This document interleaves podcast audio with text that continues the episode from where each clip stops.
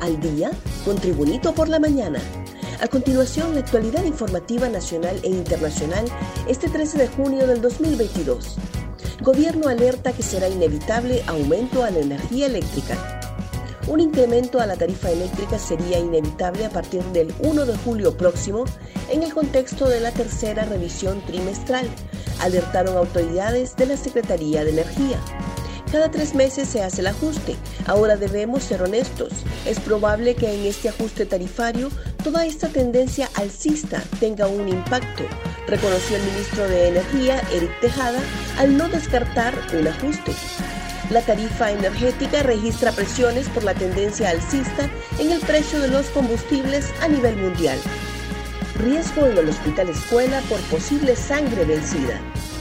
Empleados del Hospital Escuela denunciaron que en el centro asistencial se han utilizado bolsas de sangre vencida y que se ha hecho la captación de ese líquido contaminado, señalamientos rechazados por las autoridades. La denuncia se efectuó de forma anónima debido a que anteriormente los empleados han recibido amenazas, reportes y audiencias de descargo por revelar públicamente la situación suscitada en el banco de sangre, se indicó. Estuvimos captando sangre con posibles procesos infecciosos cuando se cambiaron los valores de referencia tras una instrucción sin acatar normas científicas o al menos escuchar las sugerencias de los demás miembros del hospital, señalaron los denunciantes. Presentarán informes sobre los primeros 100 días de legislatura. El Congreso Nacional presentará este lunes un informe de las actividades realizadas en los primeros 100 días de gestión del legislativo. El presidente del Congreso, Luis Redondo, va a presentar un informe de cómo se recibió el legislativo, dijo el diputado del Partido Libertad y Refundación Libre, Russell Tomé. Tomé señaló que será el presidente del Congreso quien presentará en las próximas horas un informe completo de cómo se recibió el legislativo. Según el congresista, con este informe, el legislativo está marcando la línea de transparencia que quieren mantener. Niña de tres años recibe cirugía de alta complejidad. Una cirugía de implantación coclear bilateral simultánea en beneficio de una niña de tres años con problemas auditivos se realizó exitosamente por primera vez en el Hospital Escuela, un procedimiento que le permitirá recuperar el sentido de la audición y que cambiará por completo la vida de la pequeña. Tras practicarle diferentes estudios médicos, los especialistas determinaron que la paciente era candidata electa para dicha operación, por lo que se realizaron las gestiones interinstitucionales para adquirir los implantes.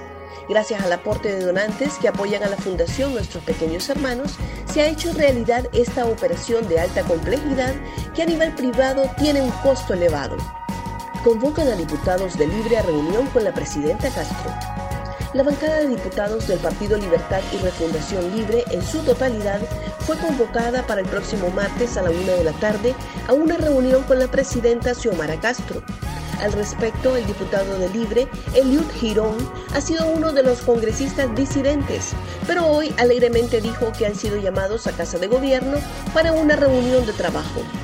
Como se sabe, durante la semana pasada, Girón encabezó un grupo de diputados disidentes de Libre que anunciaban la creación de una bancada independiente al interno de ese instituto político, con Jorge Cálix como presidente.